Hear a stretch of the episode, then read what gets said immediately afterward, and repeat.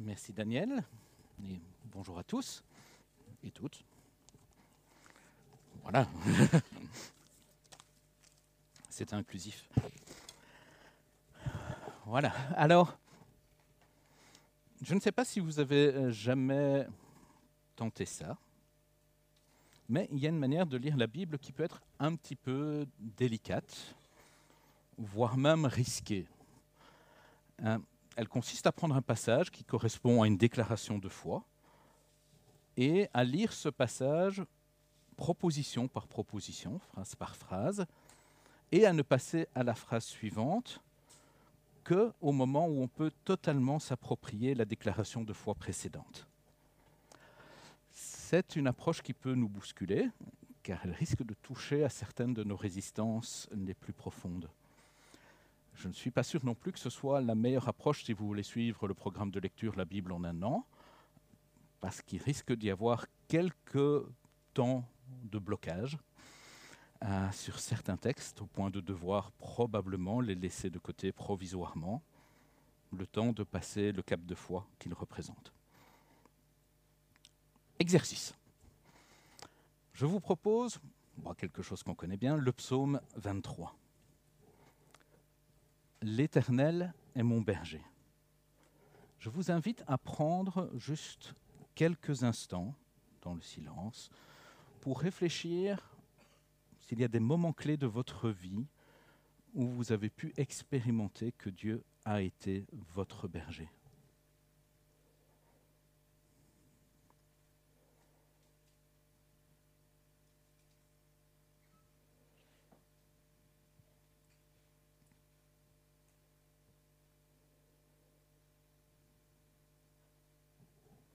C'est un temps pour... Il fallait écouter le début.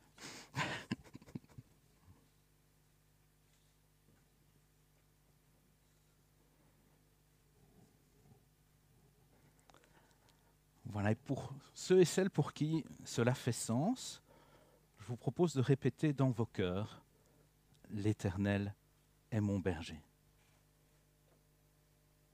Je ne manquerai de rien. À nouveau, vous propose de vous remémorer, s'il y a lieu, l'un ou l'autre moment de votre vie où vous n'avez manqué de rien, grâce à Dieu, et peut-être même contre toute évidence.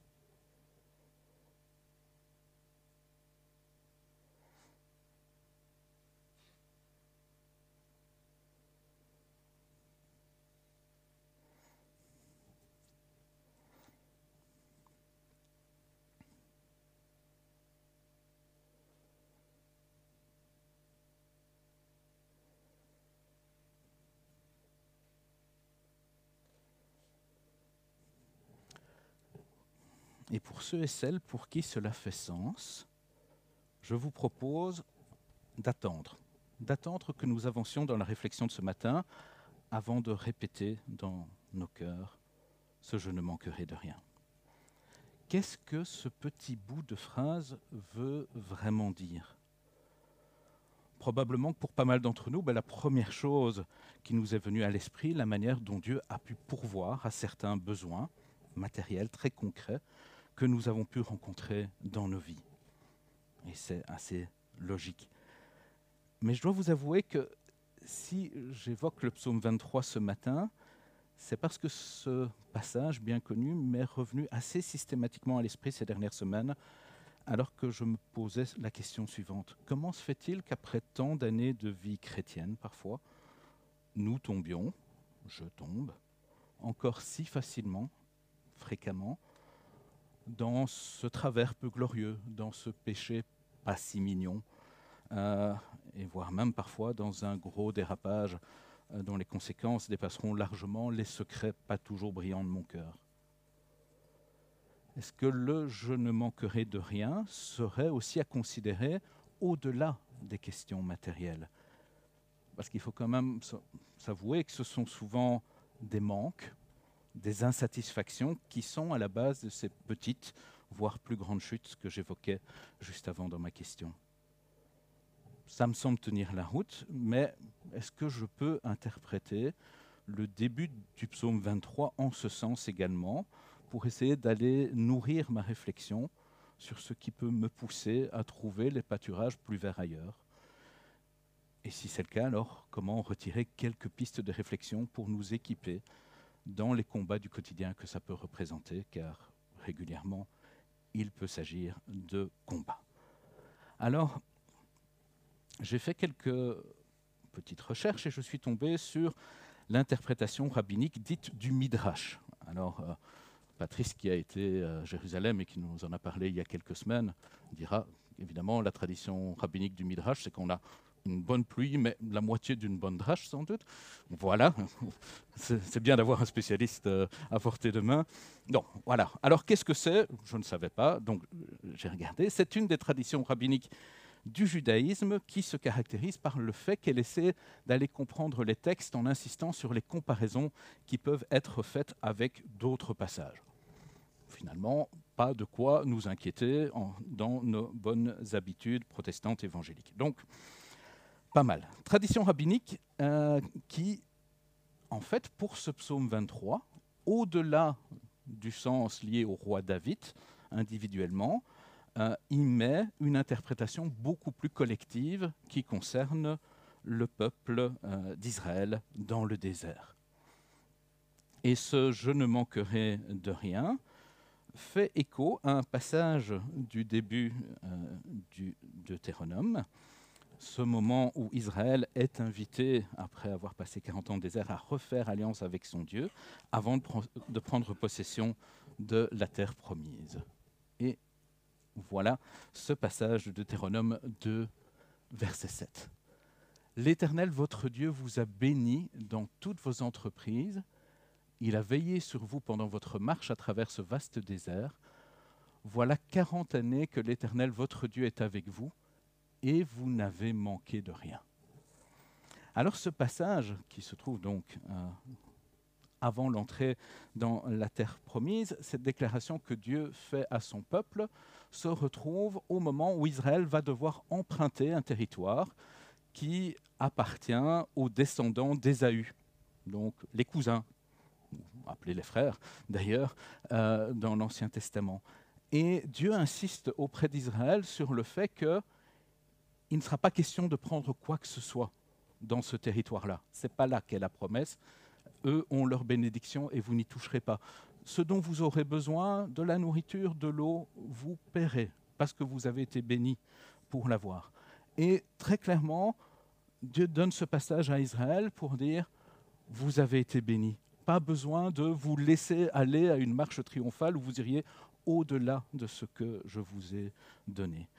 Et donc, on se retrouve avec cette idée de vous n'avez manqué de rien, qui donne un cadre pour l'obéissance déjà, qui est quelque chose d'assez intéressant. Pas besoin d'aller transgresser le commandement de Dieu, puisque vous avez reçu tout ce dont vous avez eu besoin de ma part, vous n'avez manqué de rien.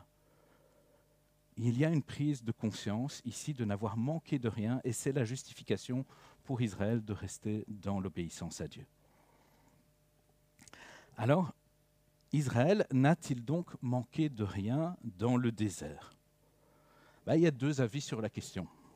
On a eu celui de Dieu, et puis on a aussi un avis à un moment donné par le peuple d'Israël lui-même. Il y avait parmi le peuple un ramassis d'individus qui furent saisis de toutes sortes de désirs.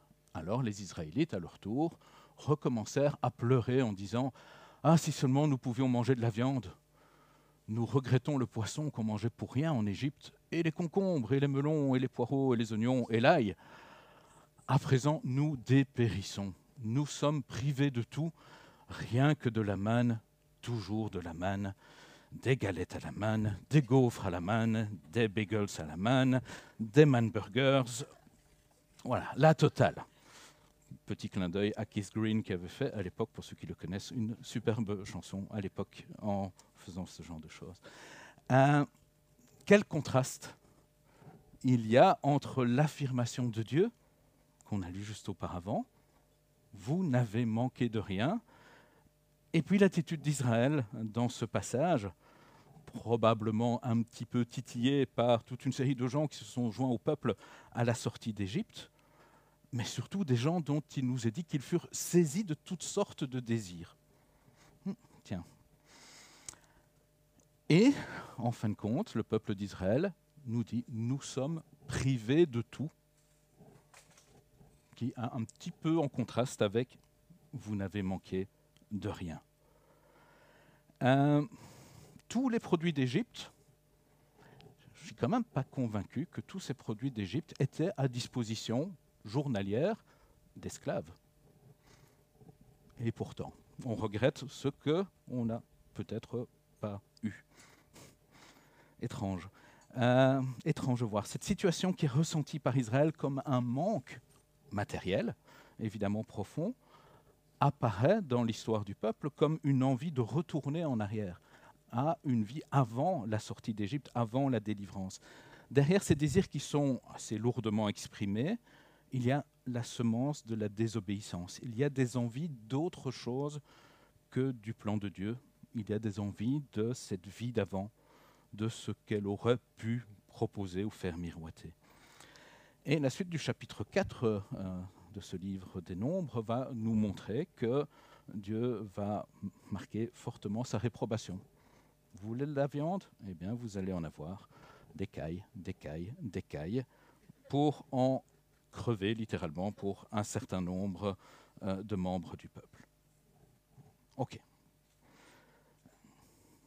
Les approches peut-être ont un peu changé euh, avec le temps, mais c'est important quand même d'avoir ça en tête en ayant ces exemples tirés de l'histoire du peuple d'Israël. C'est pas saugrenu du tout d'évoquer ce je ne manquerai de rien dont on partait dans le psaume 23 sous l'angle bah, de son contraire et des désirs qui peuvent régulièrement naître en nous de suivre une autre voie que celle de Dieu, de voir ce je ne manquerai de rien sous l'angle de nos tentations, des liens qui nous rattachent peut-être à une histoire passée. Pouvoir dès lors affirmer dans nos cœurs et devant Dieu, je ne manquerai de rien, ça devient un fameux cap à franchir, euh, qui mérite qu'on prenne un peu de temps, beaucoup de temps peut-être, avant de l'affirmer un peu trop vite. Alors revenons au texte.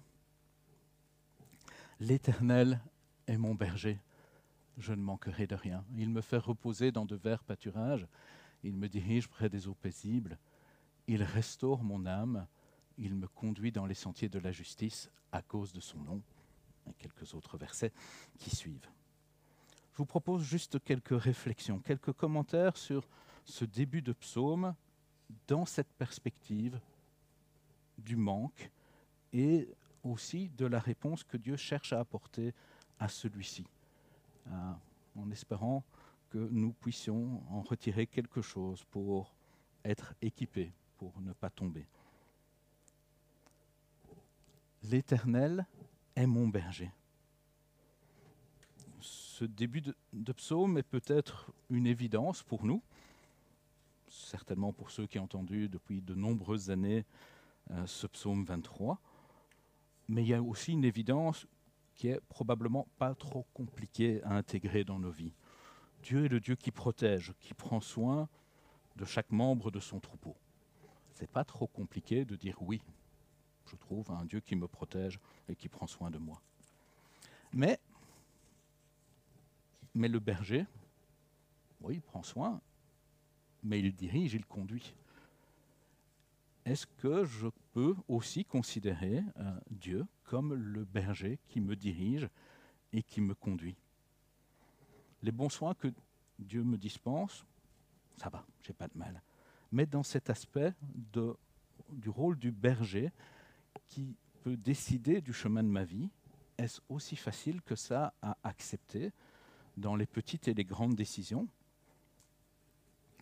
Visiblement, comme on l'a lu au travers de, ces extraits euh, de l'histoire d'Israël, mais il y a des moments où la direction que Dieu voulait donner à Israël, terre promise, et la direction qu'Israël voulait prendre, retour vers l'Égypte, n'était pas tout à fait en accord, avec des, des conséquences qui étaient liées à cette désobéissance du peuple.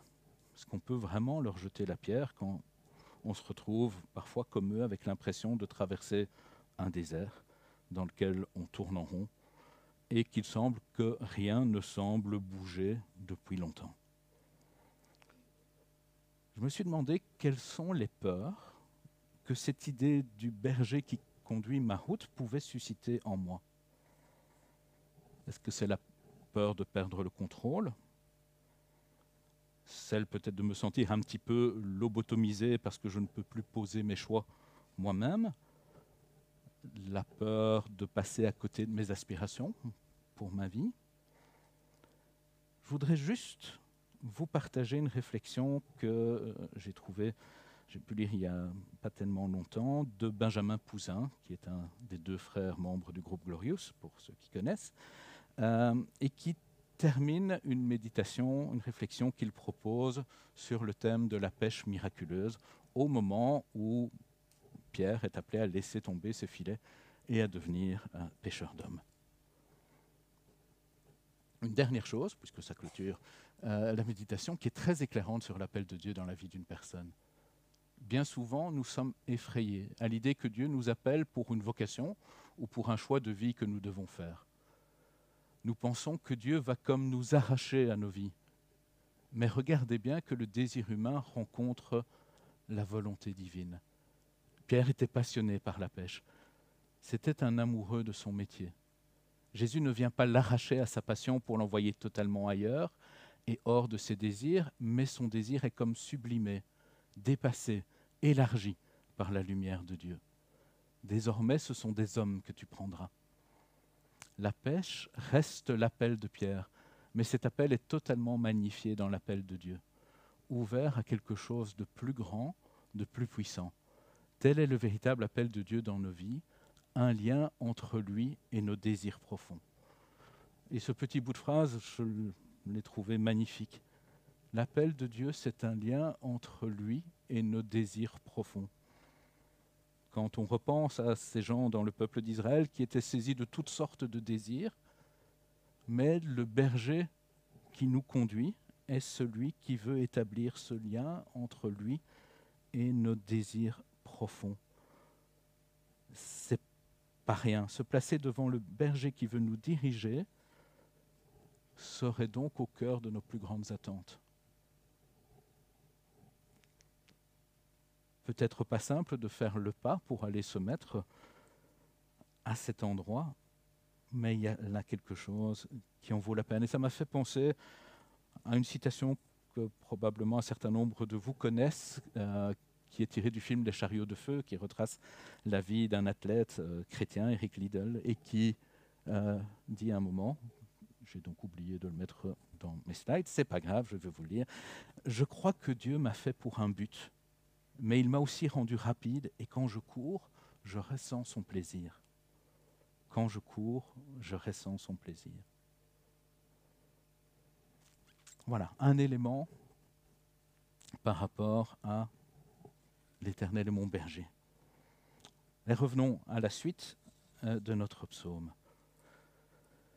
Je ne manquerai de rien, il me fait reposer dans de verts pâturages, il me dirige près des eaux paisibles, il restaure mon âme, il me conduit dans les sentiers de la justice à cause de son nom. Euh, Daniel nous a parlé de, repos en commençant. On dirait presque qu'on a eu quelques échanges ces derniers temps, tellement ça tombe bien. Mais voilà. Mais une caractéristique de nos fameux péchés pas si mignons du quotidien, est que souvent ils correspondent à une immédiateté, une immédiateté d'une pseudo-réponse que nous pouvons chercher à nos manques et à nos désirs un peu désordonnés. Qu'il s'agisse d'une mauvaise habitude, d'une mauvaise réaction, et il y a tout ce que nous pouvons voir euh, si nous y pensons, je pense qu'on se laisse facilement aller au leurre, au leurre d'un mieux rapide, aux douleurs et manques de notre cœur. Un faux mieux rapide pour une vraie amertume ou un vrai découragement assez rapide aussi après. Le chemin du psaume 23 nous fait rentrer dans une autre échelle de temps. Il est question de repos, de paix, bien loin de l'agitation de nos cœurs qui crient pour un mieux rapide à certains moments, parce qu'il y a quelque chose qui fait mal, un manque affectif, un manque de considération, quoi que ce soit. J'ai été rechercher mon Ancien Testament interligné, je ne vais pas prétendre que je connais l'hébreu biblique, mais j'y ai trouvé une, pour moi une petite perle. Le premier verset, si on en prend la traduction littérale, c'est Yahweh me faisant paître, je ne manque de rien. Yahweh me faisant paître, je ne manque de rien. Il y a une idée de continuité, d'un présent qui se prolonge, d'un temps qui est pris pour décanter. Non, il n'y aura pas toujours, probablement très rarement même, des réponses rapides de la part de Dieu, euh, surtout à ces manques un peu dévorants. Il vient plutôt briser cette dictature de l'immédiateté qui, plutôt qu'étancher euh, nos désirs, vient plutôt aiguiser d'autres désirs et qui clairement ne nous amène pas à un repos. Alors que le projet, la proposition alternative de Dieu est ce chemin vers le repos, le repos des verts pâturages, des eaux paisibles. Il ne vient pas nourrir directement mon âme dans ses manques, il restaure mon âme. Mais il y a quelque chose de beaucoup plus profond qui se retrouve là. J'avais noté euh, un truc, je vais quand même le dire. Oserais-je dire que si Dieu ne répond pas tout de suite à nos désirs et manques, ce n'est pas pour nous brouter le chou, mais bien pour nous faire paître Bon, voilà, ça c'est fait, on barre. Euh, non, mais nous faire paître paisiblement dans ces pâturages. Dieu veut restaurer mon âme. Dieu veut restaurer mon âme. Si nous avions encore un doute sur le fait que le je ne manquerai de rien pouvait correspondre aussi aux questions non matérielles, je pense que ce, doute peut être levé à ce stade. Alors on peut évidemment être restauré euh, avec un bon repas, pour un besoin relativement direct, mais aussi on peut restaurer un ancien bâtiment, une œuvre d'art, pour lui redonner son cachet d'antan quand le temps et la pollution l'ont terni. Fallu cinq ans pour restaurer euh, la cloche de Big Ben qui a été remise en service. Ça prend du temps. Restaurer prend du temps. Aller pas à pas remettre euh, les vraies couleurs de nos âmes. Il y a, j'ai pris ici la traduction euh, second qui est probablement la, la plus classique, euh, celle qui sort peut-être assez naturellement de nos bouches quand on pense au psaume 23, mais pour Il restaure mon âme, il y a quelques traductions alternatives dans d'autres versions. Il me ranime, il ranime mes forces j'ai été rejeter un coup d'œil dans mon ami euh, la Bible interlignée, euh, et une traduction littérale euh, tellement belle m'est apparue. Il fait revenir mon être. Il fait revenir mon être. Dieu me propose pas juste de satisfaire des petits besoins qui peuvent être parfois tellement déchirants, mais il veut me proposer de revenir à moi. Comme si les manques, comme si les désirs désordonnés qui peuvent parfois m'habiter m'avaient fait perdre conscience. Perdre la conscience aussi de ce qui est bon et de ce qui est juste. Dieu ne vient pas pour répondre à nos manques et désirs désordonnés, mais pour nous faire revivre, pour raviver notre vie intérieure, et rien de moins. Rien de moins. Et là où on aurait pu perdre la conscience de ce qui est bon et juste, il vient dans ce processus qui s'inscrit dans le temps, nous guider, nous conduire dans les sentiers de la justice, retrouver le sens de ce qui est bon et droit et honorable. Et ceci à cause de son nom, à cause de qui Dieu est, parce que qui d'autre pourrait vouloir faire les choses de cette manière-là? Ce patient travail de nous faire revenir à nous-mêmes. C'est la marque de la divinité qu'il veut mettre dans nos vies. On est bien au-delà d'une mise à l'écart, une mise au vert, une recherche de calme pour être à l'abri des tentations du monde, une petite touche qui pourrait être quasiment bouddhiste. Non, il y a une réponse dans le temps. Et cette réponse dans le temps n'est pas simplement juste pour décanter, elle est là pour ça également, mais c'est une réponse dans le temps, dans laquelle Dieu veut corriger mon regard, mes désirs, parce que le temps qu'il prend est à la mesure du temps nécessaire au chantier de ma vie. Il fait revenir mon être. Alors il y a encore beaucoup de choses euh, qu'on pourrait évidemment tirer de ce psaume. Il est évident que les vallées obscures, la vallée de l'ombre de la mort, comme on l'a dans les traditions classiques, mais ces vallées obscures peuvent également présenter tant de risques de chute si l'adversité bien sombre nous fait perdre de vue celui qui est et qui reste présent à nos côtés. Sans oublier que ces temps aussi de vallées obscures peuvent, à contrario, nous rendre plus sensibles à la présence de celui qui veut nous rassurer et nous accompagner dans les traversées difficiles de nos vies. Alors il me semblait impossible aussi de méditer, de réfléchir sur cette question du je ne manquerai de rien et, nos manques et nos désirs sans évoquer une notion dans ce psaume qui, qui parle des eaux paisibles. Parce que finalement, ces eaux paisibles font écho à ce tout simplement la soif, ou les soifs dans leurs diverses versions de nos vies, et les sources où nous allons puiser. Ce sera mon dernier thème. Euh, le prophète Jérémie rapportait la parole adressée par Dieu. Tiens, j'ai changé de direction. Tiens, je l'avais. OK. Euh, donc c'est ça. Intermède, Jérémie 2. Voyez si jamais il arrive une chose pareille. Existe-t-il un peuple qui est changé de Dieu Et pourtant, ces dieux-là ne sont pas de vrais dieux.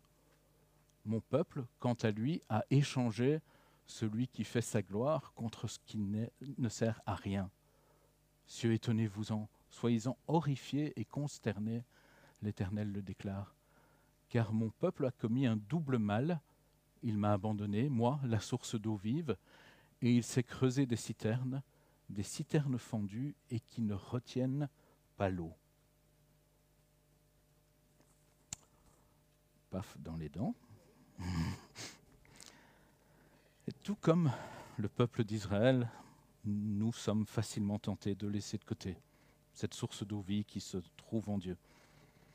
Que ce soit dans des temps de révolte, que ce soit dans des temps de lassitude, de découragement pour chercher d'autres endroits pour nous abreuver, dans nos petites soifs quotidiennes comme dans les grandes soifs de notre vie. Cette image qu'on vient de lire est forte.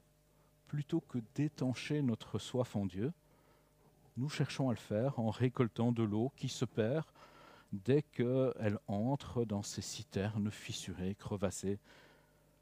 L'eau n'est pas retenue dans nos cœurs. Les manques sont tout autant là qu'ils ne l'étaient, peut-être même beaucoup plus criants encore à force de ne pas être euh, assouvi. Mais ce passage met en opposition une source qui, par nature, propose une eau continuellement renouvelée, et puis la construction de citernes, notre construction de citernes, où nous cherchons à faire nos provisions, donc à ne plus dépendre de la source. Est-ce qu'il n'y a pas là aussi mais, une savonnette tellement classique, tellement facilement glissé sous mes pieds que de penser que je peux faire des réserves, même des réserves de Dieu dans ma vie, plutôt que de rester à la source. La fameuse manne dont on parlait, ben, c'était tous les jours. Il fallait aller la chercher pour ne manquer de rien. Ceux qui avaient voulu faire des réserves ont pu voir qu'il y avait de la viande dedans. Alors, Il faut laisser un petit peu le temps pour que les images euh, viennent à l'esprit. Alors, en pensant euh, ces dernières semaines à la méditation de ce matin, il y a un texte qui m'est régulièrement revenu à l'esprit. Peut-être que vous y avez pensé aussi dans cette question de soif. C'est Jésus qui s'adresse à la femme samaritaine au puits. si tu savais quel don Dieu veut te faire et qui est celui qui te demande à boire, c'est toi qui lui aurais demandé à boire et il t'aurait donné de l'eau vive. Je nous invite peut-être à laisser résonner dans nos cœurs si tu savais quel don Dieu veut te faire et qui est celui qui te demande à boire. Que vous soyez en recherche, que vous soyez chrétien depuis 50 euh, ans, qu'on puisse faire résonner cette parole si tu savais. Si je savais un peu plus qui est ce Dieu, ce qu'il veut faire de ma vie, dans ma vie, pourquoi devrais-je encore si souvent me perdre Me perdre à aller voir ailleurs pour finalement rester sur ma soif. Et même pour être encore plus desséché que je ne l'étais avant? Finalement, on en revient à la base de tout. La meilleure prévention contre nos chutes, liées à ces manques, à ces désirs désordonnés que nous pouvons ressentir, c'est, et ça reste, cette recherche de la plénitude que veut nous offrir notre Dieu. C'est tout simple, mais qu'est-ce que c'est difficile. Alors pour conclure, on s'est placé ce matin sur une ligne de crête pour essayer de saisir l'intentionnalité. Non, ça c'était juste pour vérifier. Luc m'a dit qu'il allait écouter euh, l'enregistrement, je voulais voir s'il allait jusqu'au bout. Bon, plus sérieusement, nous avons touché ce matin quand même à un... Oui, oui, je fais ça quand je prépare, c'est quand même malheureux. Soit. Euh, nous avons touché à un sujet qui est délicat, très délicat. Ces manques ressentis, ces désirs désordonnés, quelle qu'en soit la nature, qui peuvent si facilement nous faire chuter au quotidien, retomber dans ces petits travers, mais parfois très usants, ou ces grands travers, encore et encore. Cette réflexion qui a pu peut-être naître en voyant certains comportements autour de moi rapidement glissé pour venir me questionner sur mes propres petits dérapages répétés, mes petites chutes du quotidien, mes péchés pas si mignons. Nous avons commencé cette réflexion en lisant le psaume 23 proposition par proposition, mais en nous arrêtant bien vite sur ce je ne manquerai de rien qui vient nous interpeller. Interpeller au cœur vraiment de notre marche avec Dieu, ou de ce que nous devons peut-être admettre comme étant notre marche pas trop loin de Dieu. Au terme de ce qu'on a parcouru ensemble, pouvons-nous dire dans nos cœurs, je ne manquerai de rien, en nous appropriant pleinement cette affirmation de foi? Puis-je le faire? Honnêtement, je pense qu'il serait très orgueilleux pour moi de le faire, je crois, de pouvoir le dire aussi fortement. Mais je veux déjà dire avec un mini grain de moutarde de foi, Yahweh me faisant paître, je ne manque de rien. Je veux pouvoir dire que quand j'accepte qu'il me fasse paître, je ne manque de rien je veux affirmer que si je veux bien lui laisser le temps, c'est le Seigneur qui peut faire revenir mon être, remettre de l'ordre dans les manques que je ressens et faire renaître cette terre altérée que je suis si souvent, pour me faire retrouver le chemin de ce qui est juste, de ce qui est bon, plutôt que d'aller chercher des raccourcis dans l'immédiateté pour tenter d'étancher mes soifs dans des citernes toutes crevassées il m'est encore difficile d'affirmer je ne manquerai de rien. C'est peut-être le chemin d'une vie. Mais je peux peut-être un peu plus fortement balbutier Seigneur, j'ai besoin de toi. Besoin de toi pour combler les vides de mon existence d'homme toujours pécheur. mais besoin de toi aussi pour ne pas fuir le besoin que j'ai de toi, notamment quand le temps semble si long pour entrevoir la terre promise. Ce j'ai besoin de toi me ramène à la soif de celui qui est la source, soif de celui qui veut faire déborder ma coupe comme des fleuves d'eau vive qui peuvent sortir de moi. Ce n'est pas un antidote à la chute, ce n'est pas une recette, mais juste un chemin en renouvellement perpétuel qui me maintiendra dans le bon pâturage. Alors en guise de conclusion et de prière, je vous propose d'écouter Rain Collective. Pour ceux qui n'auraient pas compris, j'aime bien Rain Collective.